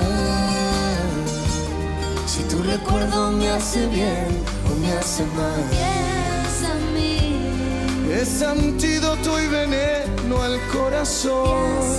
Que quema y moja, viene y va. Atrapado entre los versos y el avión.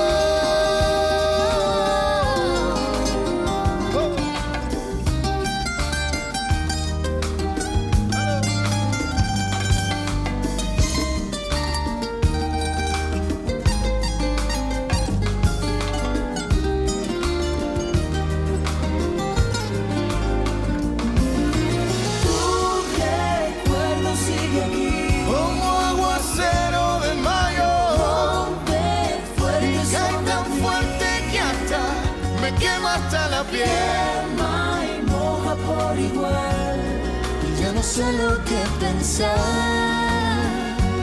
Si tu recuerdo me hace bien o me hace mal.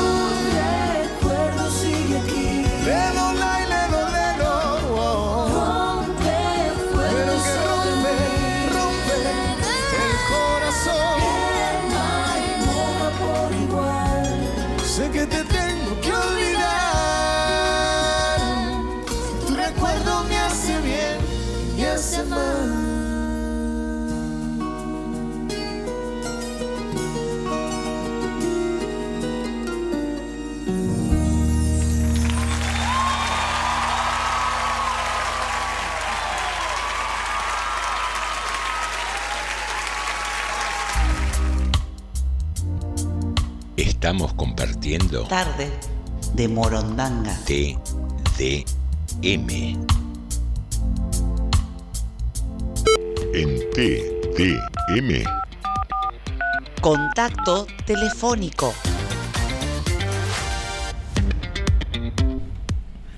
Bien, queridos amigos, estamos en contacto telefónico con Graciela Ocampo, responsable de la librería Macondo. Graciela, si nos escuchaste, cuento que Norma, Alejandra y José te damos la bienvenida a Tarde de Morondanga.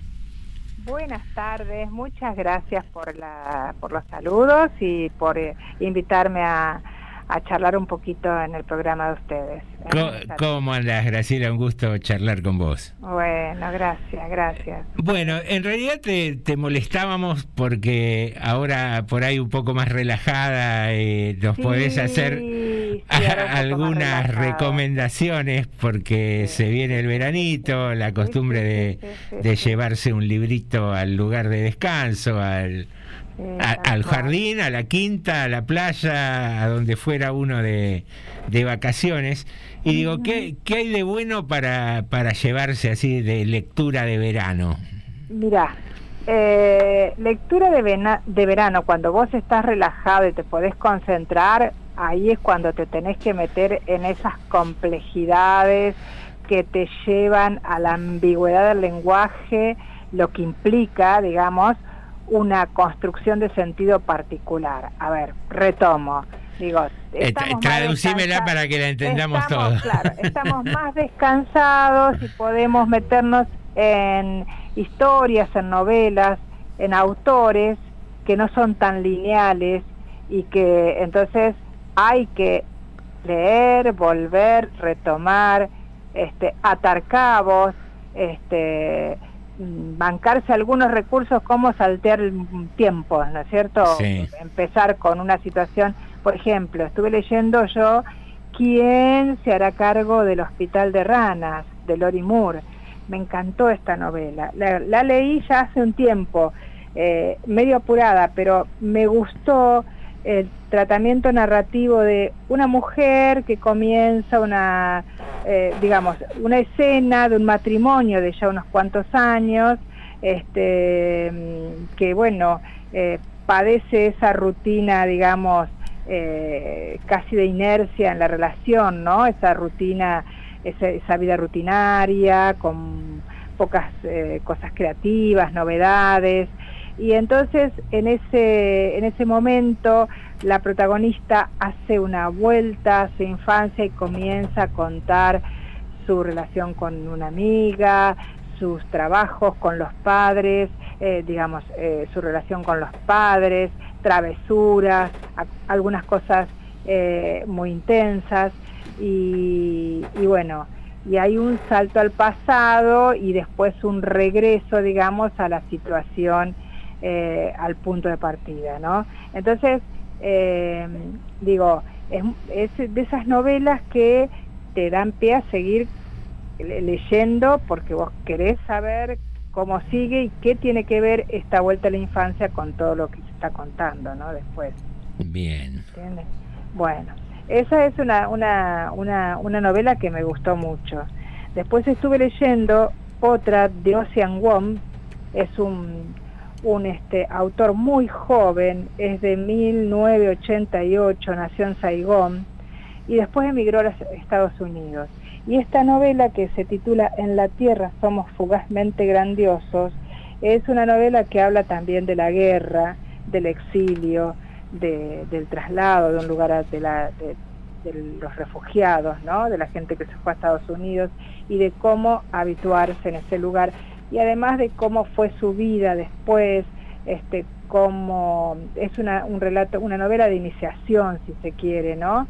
Porque él llega a Estados Unidos teniendo creo que ocho años y 8 o 10 años y tiene que eh, conectarse con la escuela y a su vez traducirle a la madre, vive con la madre y la abuela, traducirle expresiones, este, esta cuestión del lenguaje como, este, digamos, eh, el- el beneficio, digamos, o la característica o la virtud eh, de poder este, relacionarse con los demás, insertarse, entender de la cultura que es distinta, este, y bueno, y poder este, eh, incluirse dentro de un contexto dif- diferente, ¿se entiende? Sí, sí, sí, sí, perfectamente. Me- Esta novela me encantó, es exquisitamente poética, porque él este, ha estudiado literatura y ha sido eh, y es este un universitario eh, que se dedica a esto, ¿no? A dar clases de literatura.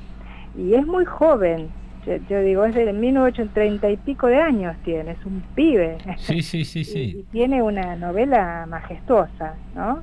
Eh, qué pasa en su iniciación también sexual, que este, en sus trabajos, eh, qué pasa, describe un Estados Unidos que eh, un poco destruye a las juventudes a través de las, de los- del consumo, ¿no? De estupefacientes y demás. Eh, de- del trabajo que falta también, bueno, muy interesante. Es, es como una novela para conocer, ¿no? Este, este, conocer, recordar, actualizar este modo de vida de- en Estados Unidos, ¿no? Y- Sí, y con una mirada distinta de alguien que no es originario de- claro, del lugar. Claro, tal cual, tal cual, sí, sí. Bien. Te hago- aprovecho no solo tu experiencia con el tema de libros, sino también tu, tu formación como profesora de literatura. Y, y digo, así como en el cine hay cine arte y cine pochoclero, por decirlo de alguna manera, hay en la literatura también esto de literatura pochoclera, estos libros que salen como chorizos eh, con determinados ítems que se sabe que van a pegar. Sí, hay mucho. Sí, hay mucho de literatura pochoclera y hay muchos lectores también, ¿no? Y, Eh, eh, también- y a ver, ¿está bien o está mal consumirlos? Eh, a ver, los, los que somos de la literatura nos gusta que la gente consuma de todo, ¿no? Sí. Eh, a veces a través de la pochoclera se entra a la otra literatura también, ¿no? A la literatura por ahí, esta que es eh, más trabajada, digamos, que no repite fórmulas, eh, que no deja de sorprender cuando uno toma un libro.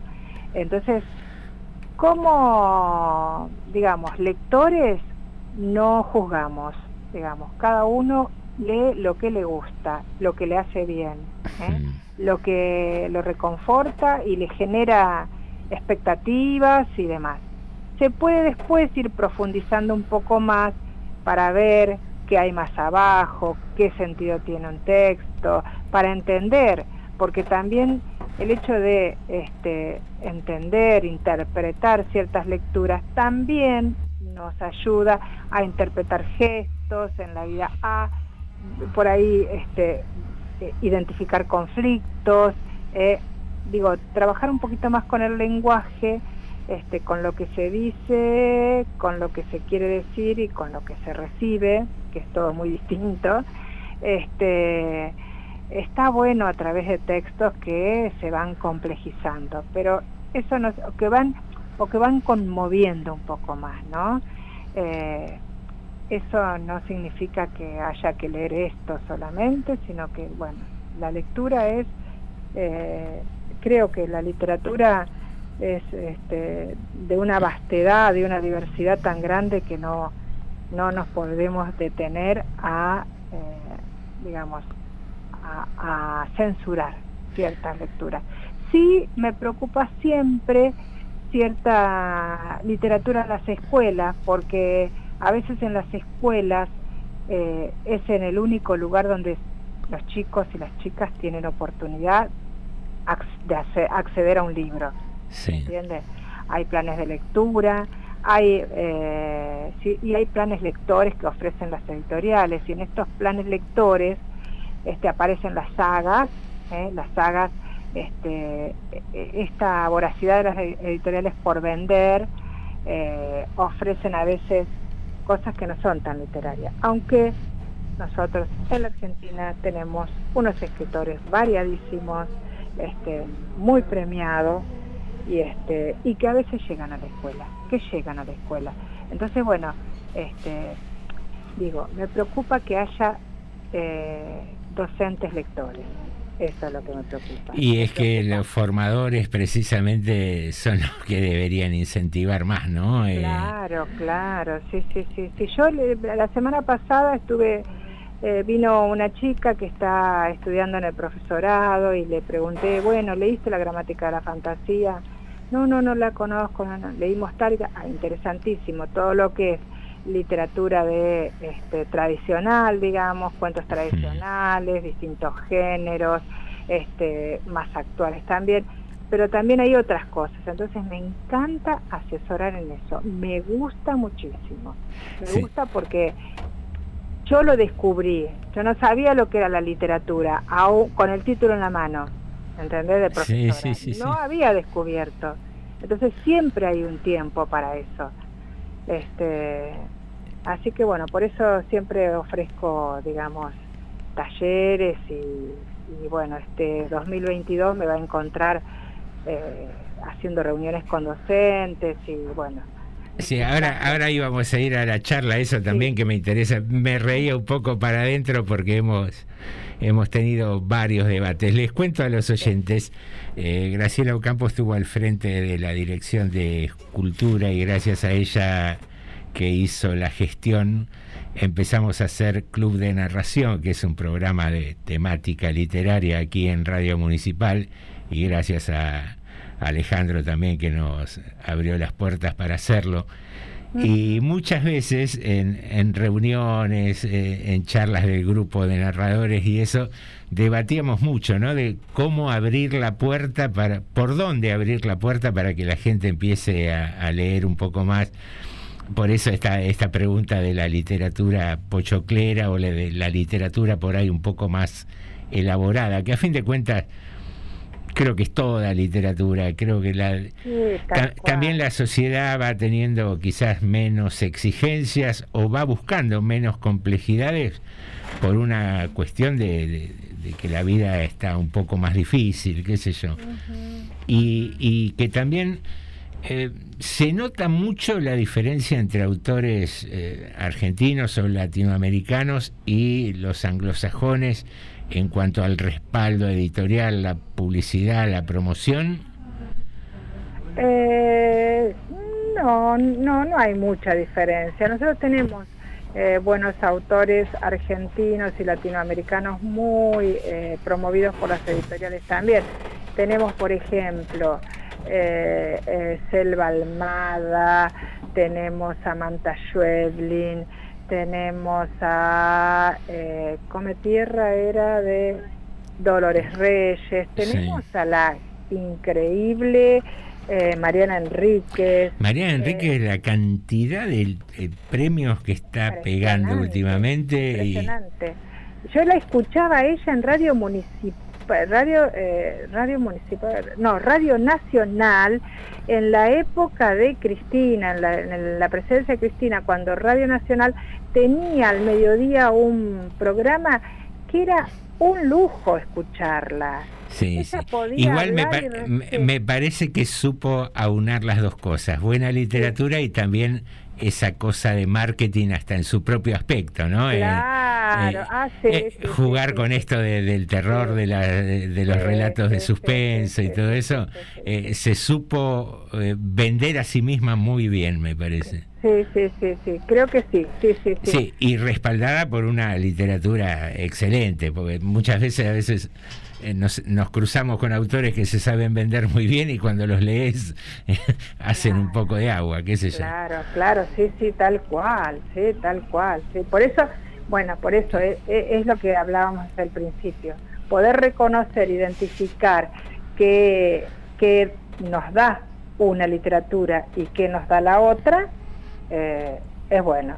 Después elegimos, porque por ahí yo me siento recansada y quiero leer algo que lo pueda leer de un tirón en un rato y que Livianito. no me plantee ningún conflicto que me deje y es más y a veces vienen y me dicen quiero algo con final feliz y me cuesta me cuesta este sí sí quiero algo entonces ahora tengo que dedicarme a eso a buscar también las novelas que causan hay muchas novelas hay muchas novelas que causan yo acabo de leer una que le decía a María Laura, es muy cortita, es de Claire Keegan, una autora que yo había leído a través de Tres Luces, una novela corta, son novelas. Eso es lindo también, cuando uno este, comienza o cuando está muy cansado, leer cosas breves, cuentos o novelas breves. Y, este, y hay una que se llama, no me acuerdo cómo, Las cosas pequeñas, cosas pequeñas, algo así, o sí, cosas pequeñas de la vida. Y es apasionante, no la pude dejar, estuve cuatro horas leyéndola más o menos, cuatro horas. Apasionante esas novelas que no la podés dejar y tampoco querés dejarla porque sí, bueno, me falta poco, me falta poco. Digo, ¿qué genera en nosotros la lectura, no? ¿Qué genera en nosotros? Además, la lectura también nos hace ver, digo, nos despeja. A ver, ¿cuánto nos distrae la literatura? cuánto, a ver, estando en la función tenía la cabeza que no podía dormir y que, bueno, eh, porque hay mucho por hacer. digo, y, y la literatura sirve para despejar mucho, ¿no? Y para ayudar a resolver algunas cosas. Graciela, hace un rato hablaba de bueno la literatura pochoclera, ¿no? Y yo debo ser medio consumidor de eso también, ¿no? No, tengo, tengo Alejandro, todo. no vos tenés un, una, un consumo muy variado, así Ah, que sí, no. es variado, variado. Sí, es muy variado. Lo tuyo es este político, es policial, te gusta bastante y algo también de fantástico, ¿no? Sí, ¿O sí, sí, sí, sí. Algo de fantástico también. No, no. Pero digo, cuando, por ejemplo, eh, qué sé yo, hay autores que se me ocurre que pueden entrar en esa categoría, ¿no? Qué sé yo, se me ocurre que digo, eh, Grishan, eh, claro. Kassenbach, este, hay otro que no me acuerdo, Baldassi, si no me equivoco. Sí, sí, sí, sí, sí. Eh, Stephen King. Stephen King, sí, sí.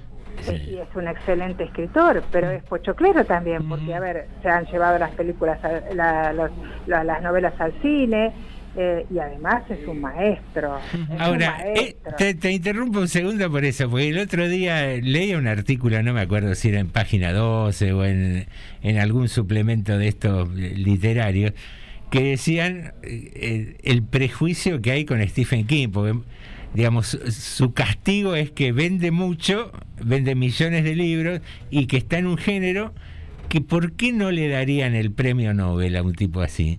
Porque tiene un respaldo de cómo escribe. No, no, no es un, un pochoclero liviano nada más. No, claro, no, sí, no Eh, sé por qué. Hay, hay prejuicio también, ¿no? Hay- en, la literatura. Hay, hay una estética determinada para elegir un Nobel, ¿viste? Hay una estética, hay, sí, hay una cuestión.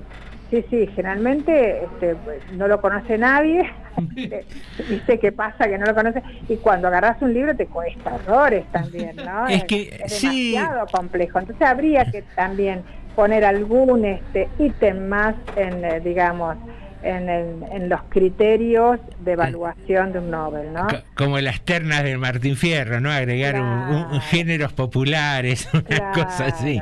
Eh, Eso, eso lo hemos charlado mucho, ¿no? Cuando transforman la literatura en algo de élite, algo muy cerrado. Tal cual. Digo, es tan, Sí, tan, tan cual. perjudicial para todos que suceda eso. Sí. Sí, tal cual. Eso, un Fontana Rosa, ¿cómo no vamos a valorar la escritura de Fontana Rosa? Nos matamos de risa con él. Obvio. Es una- y, y- y, este cambios en mi hijo adolescente. Yo no puedo dejar de pensar en ese cuento de Fontana Rosa. Este, o eh, así es mamá o mi mamá, algo así se llama. Es, está genial. La construcción del absurdo, del humor absurdo, ¿no? este, llevarlo, eh, es un maestro en esto, ¿no? Y no es difícil de entender, a ver, no es complejo, es a pactar, pactar con lo que nos ofrece y, y finalmente reírse, ¿eh? Y ahí estamos, porque bueno, este, ahí estamos, porque nos causa un placer muy grande, ¿no? Sí, así es.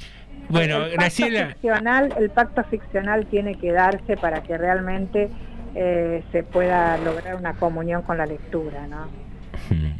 y es una, es una maravilla, hay que, hay que tratar de estimularlo, porque así como a veces nos enganchamos un fin de semana ahí con las plataformas mirando Ay, sí. una temporada de series, a veces está tan bueno también engancharse con una novela y- y terminarla en el fin de semana, está, es tan interesante una cosa como la otra.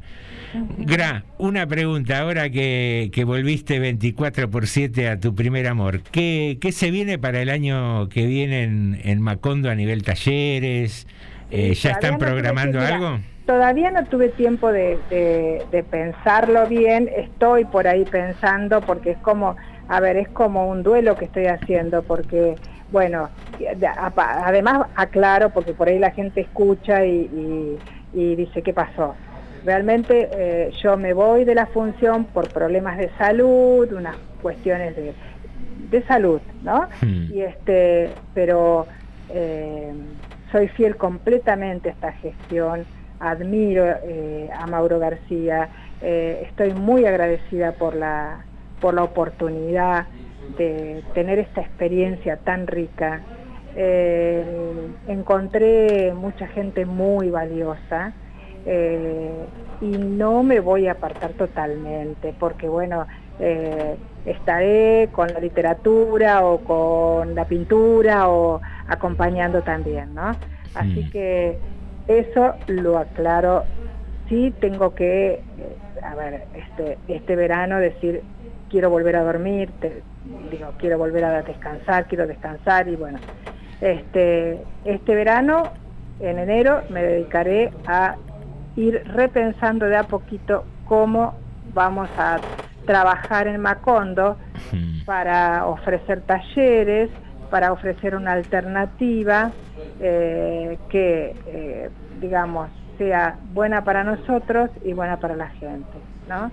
Este, no ese, ese compromiso con la lectura y no bueno nosotros tenemos acá a María Laura que está con nosotros que es una maestra de la lectura y de, de toda la literatura entonces nuestro compromiso es Eh, eh, escuché alguna vez los programas que hacía en, en Atilra María Laura, una maravilla, lo, lo que lee y, y- y la mirada que tiene sobre la literatura también. sí, sí, sí, Y cómo escribe, alguna vez grabé un cuento de ella también. sí, sí, sí, vamos a ver si le damos un poco más a eso no Sí. a la escritura, sí, a la escritura y a la lectura. Hay, hay mucha gente que escribe lindo acá en Rodríguez y, y nada, en el tiempo que te conozco sé la pasión con que dedicas a, a las cosas que te gustan y creo que también en parte eso se te complicó un poco por cuando ejerciste la, la función pública. claro, porque, claro, nada, sacar eh, el pie del acelerador eh, es a fondo, es, a- es al hueso siempre. Y, y nada, la, la buena noticia que hayas retomado el tema de Macondo y que estén proyectando cosas Eh, nada, yo tuve ahí formación también en narración y, y es un espacio que me parece que hay que hay que mantenerlo, explotarlo y hacerlo crecer más Sí, sí, sí, sí, sí. por, por todas las alternativas que brinda. Sí, creo que sí. Bueno, gracias. hay mucha gente muy interesante en Rodríguez que puede llegar a Macondo y también decir, bueno, vamos a hacer tal cosa. Eh, justamente el otro día entró un cliente, se puso a hablar con Milu, que estaba justo acá. Milu es otra de las chicas que a veces está ayudándonos. Y este, ciencia ficción, política en Estados Unidos, cómo Estados Unidos se adelanta con la literatura, cómo nos pasan cosas acá en Argentina que ya pasaron allá y que estuvieron también anunciadas en la propia literatura de ellos. Entonces, esta cuestión también de una visión política de la literatura también teníamos ganas, pero ahí vamos a tener que tener mucho cuidado y estudiar mucho más. Sí, sí, sí, sin duda es eso. Sí, sí, sí, sí, sí. Así que bueno. Pero nada, tenerle en cuenta siempre que la literatura es una manera de que abramos la cabeza y empecemos a mirar la realidad de, de, de una manera distinta, ¿no? Es cierto, sí, sí, sí, sí, sí, sí, tanto, mira, tanto la literatura de ficción, histórica, compleja, más simple, autoayuda, lo que es autoayuda, hay textos interesantes que a la gente le sirve. Este, hay textos interesantes. Por supuesto que hay algunos que se ponen de moda y el tema es el mercado, ¿viste? Porque el mercado te dice, bueno, vamos a poner a la IN a la venta. Vendemos un montón de la IN, pero no bajan de 2.500 pesos. Claro. Entonces no todo el mundo tiene acceso a comprar un libro. Es verdad, es verdad. Porque te ponen te ponen como pochoclero eh, el libro que, que generalmente Claro. es más caro también. Claro, claro, sí, sí, tal cual. Bueno, ahí juega el asesoramiento y la recomendación. Ujú, así es. Así que también voy a leer un poco de autoayuda. Muy bien, gracias. Bueno, Bueno. Te, te agradecemos y te comprometemos. Espe- ah, bien, bien, acá, perdóname, Normi te quiere hacer una pregunta. Sí, ¿cómo? Hola Graciela, buenas tardes. Norma Hola, D'Alessandro ¿cómo te habla. estás? ¿Cómo estás, Norma? Bien, y bien, Bueno, escuchándote. Me alegro, me alegro de escucharte. Gracias, Esa voz que tenés tan linda de locutora. Bueno, gracias. Y vos siempre tan dulce, aparte. Le dejemos eh, los elogios. Escúchame, Graciela, eh, yo tengo, mira, una particularidad. Eh, vengo a través de la vida observando que cuando no se puede comprar un diario y no se puede comprar un libro, la economía anda mal. Esto es algo mío, ¿eh? Sí. Siempre dije, uh, cómo- qué mal que está que no se puede comprar el diario, uy, qué mal que, no, que está que no se puede comprar un libro. Esto ha pasado en nuestras vidas, no es ni ahora, ni, ni, ni que no va a pasar, ni que pasó. Eh, ¿Vos cómo, cómo lo palpás esto? Sí, estuvimos, mira, en la época de pandemia vendíamos más que, eh, digamos, todo se, se retrajo, ¿no? Pero vendíamos más que en el en mediados de este año, ¿no? Mediados de este año era, mediados de este año y después, como siempre, octubre y noviembre, tristísimo, tristísimo. Este, ahora, para las fiestas se incrementó un poco la venta, ¿no? Eh, parece que está más, eh, más cómoda la gente, más tranquila en ese sentido. Y hay algunas promociones de los bancos que por ahí le ayuda a la gente a entusiasmarse un poco más con un libro. Eh, Claro. Igualmente, digo, si uno compara un juguete con un libro, es mucho más caro el juguete. Si Sí, totalmente, yo te comprendo un- claro, eso. una pero ropa con un libro, la ropa. Vos me comprendés la, la pregunta exactamente. Sí, sí, sí, Eh, sí, sí, que, sí. que No, se nota mucho, ¿por sí, qué sí, se sí. tiene que notar tanto en, en lo que es lectura, ¿no? El- Claro, sí, económico. sí, sí, sí, tal cual, tal cual, porque sí, porque hay otras cosas que no, no, no decaen tanto, ¿no? Es también una cuestión de, de generar más la necesidad también, ¿no? De la lectura, creo. Perdón que las interrumpa. ¿No, ¿No tendría que revisarse un poquitito los márgenes de utilidades de las editoriales? Eh, más eh, teniendo en cuenta como modo de competencia porque por las plataformas que hay de lectura, por las nuevas modalidades, por libros digitales, etcétera, etcétera. ¿Cómo la ves? Vos que conocés del tema. Mira, eh, las editoriales son empresas que quieren este O sea, minga de que bajen las ganancias. hay editoriales más chicas. Nosotros también en este año lo que trata, lo vamos a tratar de hacer es ponernos ponernos en contacto con editoriales chicas que hacen buenos buenas este, ediciones buenas publicaciones no Eh, estamos ahora en conexión con Big Sur eh, bueno, Grupal es una distribuidora grande que trae algunos importados interesantes. eh, salirnos un poco de lo que impone el mercado. Entonces, este, irnos a los a lo más marginal por ahí si se quiere, ¿no? A las editoriales que con más esfuerzo. Mira, una chica eh, vino de una editorial de, creo que era de Quilmes o sí, no sé, de por, por acá, ¿no? Y trajo unos libritos chiquitos eh, con poesía y con cuentos. Empezamos a vender y está sumamente eh, sorprendida. También tienen un precio más accesible, ¿no? Pero también hay público para eso. Entonces, este, ventilar un poco la asfixia que provoca eh, la publicidad editorial, ¿no? Este, entonces, eso por ahí es lo que se puede hacer.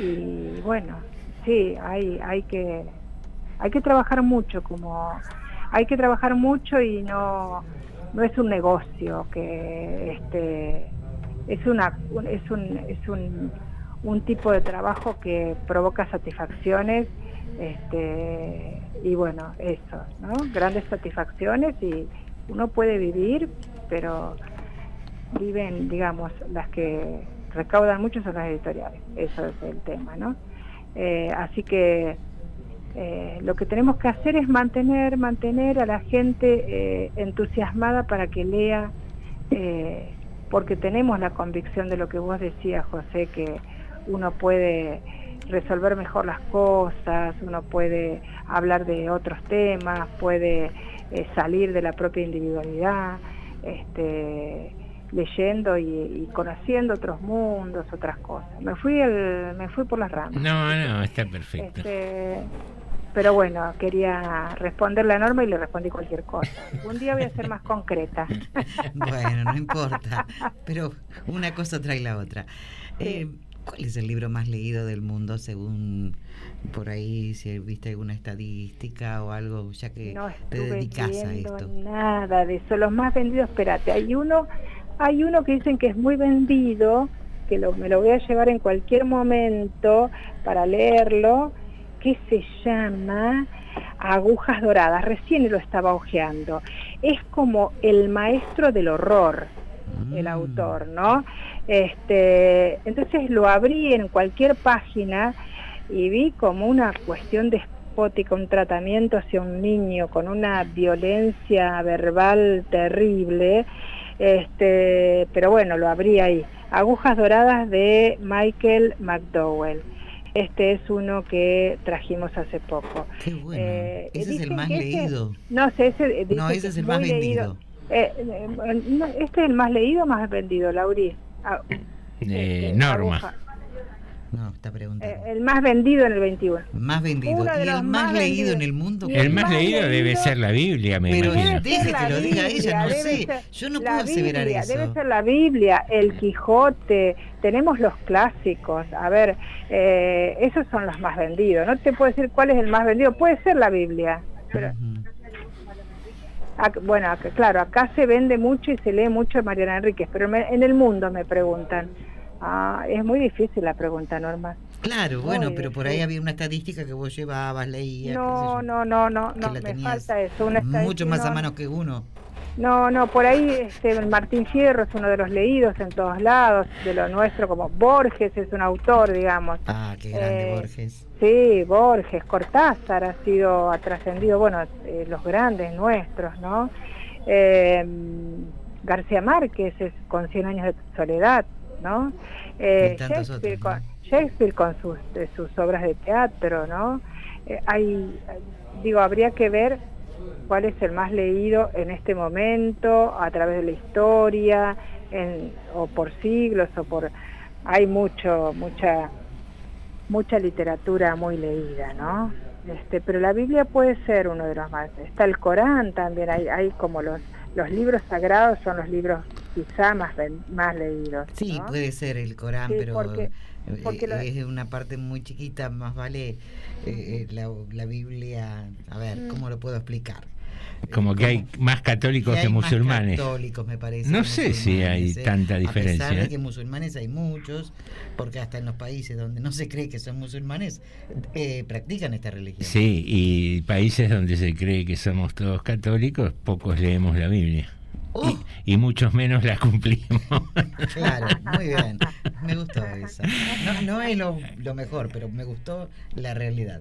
Gra, eh, muchísimas gracias por atendernos. Te vamos a comprometer cada tanto a, a hincharte para que nos... ¿Cómo no? Me encanta. no- me nos encanta. cuentes Esa algo Es una, so- una propuesta sí, que pone en marcha este, la máquina. Me, me encantaría, me encantaría que fueras columnista nuestra para, nada, desasnarnos un poco sobre las novedades y, y recomendarnos qué leer con algo más de, de profundidad. Bueno, déjamelo para febrero. En febrero Sí, empezamos. Descanse, tome-.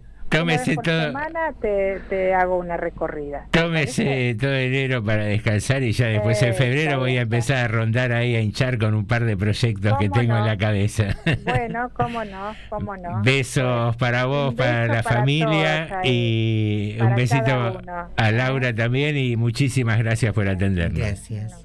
Gracias a ustedes. Abrazos. Buen Abrazo. año. Buen Gracias, año. igualmente. Hasta luego. Muy bien, fue Graciela Ocampo eh, que nos nada, charló, nos contó sobre las novedades editoriales y una, una verdadera amiga de la casa. Vamos rápido a una pausa o querés eh, poner algún mensajito? Tenemos algunos mensajitos antes de la pausa, porque ya nos queda poco tiempo. Eh, buenas y calurosas tardes, empezando la jornada laboral, nos dicen Miguel y Rita que nos mandan este mensaje. Muchas gracias a los dos, como de costumbre, por estar ahí. Después tenemos a nuestro teléfono. Eh, Lidia nos dice, recién nos escucha. eh, y agrega, feliz año para, para todos nosotros, que lo pasemos lindo. Hoy no nos está escuchando porque no está en la casa y ahora y, bueno, y ahora volvía, ¿no? Así que nos mandaba saludos también. Muy bien. Muchísimas gracias. Después, eh, bueno, como dijo usted, ¿no? La Biblia es el libro más vendido según internet. El segundo, segundo, me el Quijote de la Mancha, no me sorprende tanto. Y el tercero, este sí me sorprende un poco más, que es un libro clásico también, Historia de dos ciudades, de Charles Dickens. Mirá vos. Sería el tercero de los libros más leídos. Y después tengo una lista. O sea, no es el Corán, ¿vieron? Tolkien tiene dos entre los, los- entre los más leídos, El Hobbit y El Señor de los Anillos. Y después mira que sigo, El Principito, está también en esa lista. El Principito también, muy leído. Sueño en el pabellón rojo, este no lo conocía, escrito por Cao Suekim. Diez negritos, que es de Agatha Christie. Y la aventura de Alicia en el País de las Maravillas son algunos de los libros más. El León, la Bruja y el Armario, también de, de las crónicas de Narnia, digamos, de Hmm. Lewis. Esos son algunos de los libros más vendidos. ¿Cómo han pegado esas sagas eh, Y impresionantes? son muy atractivos, son muy atractivos. Yo, lo- yo le digo la saga de, de Harry Potter la leí completa. Por mis hijos un poco lo empecé a leer y después la terminé leyendo completa. Te, te enganchaste vos. Te enganch- Y la de Narnia también son muy, fue muy atractivas, son, son muy amenas aparte, digamos. Son- son- Bien, gancho. saben los secretos de enganchar Sí. al lector. Sí, sí, sí. Vamos a una breve pausa musical y volvemos para el último bloque informativo con algo de seriedad en este programa de esta tarde. Y déjala pasar. Pa- pa- Pará que la hago de vuelta. La hago de vuelta. Esa no la vas a poder borrar. Vamos de vuelta, pero esa es la idea. No me diga, Porto. Sigue grabando.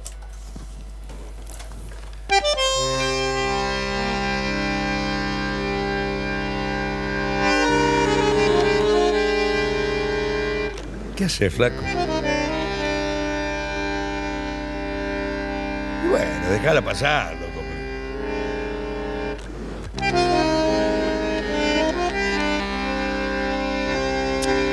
No, no, no es así, no. Calmate, flaco. Yo te entiendo. Estás desorientado.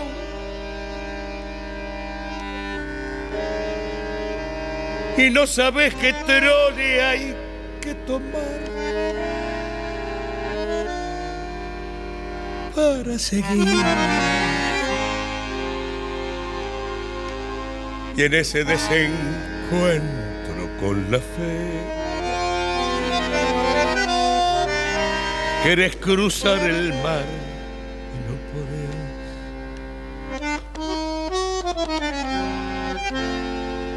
La araña que salvaste te picó, ¿qué vas a hacer?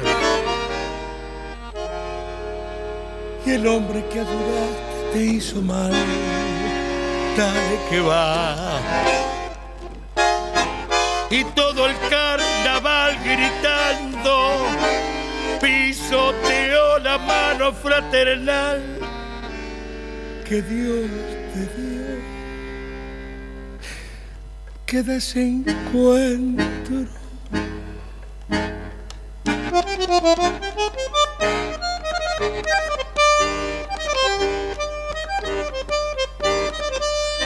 Si hasta Dios está lejano, sangrar por dentro. Todo es cuento, todo es. En un corso contramano un grupir trampeó a Jesús.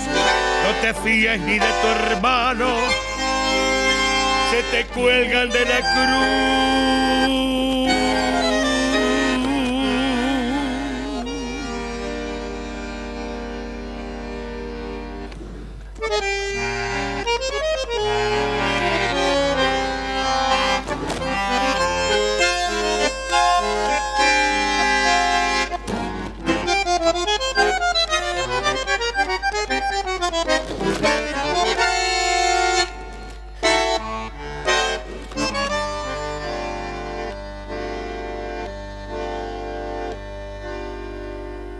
Quisiste con ternura y el amor. Te devoró de atrás hasta el riñón.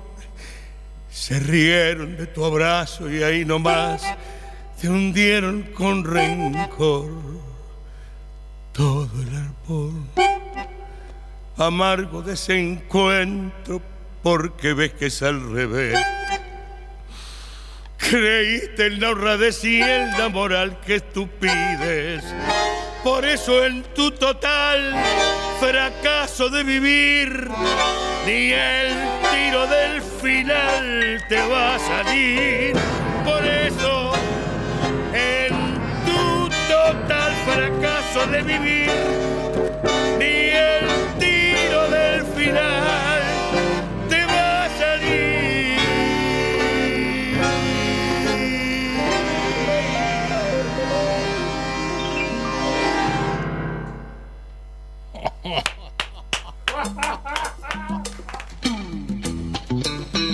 Estamos compartiendo TDM. Tarde de Morondanga.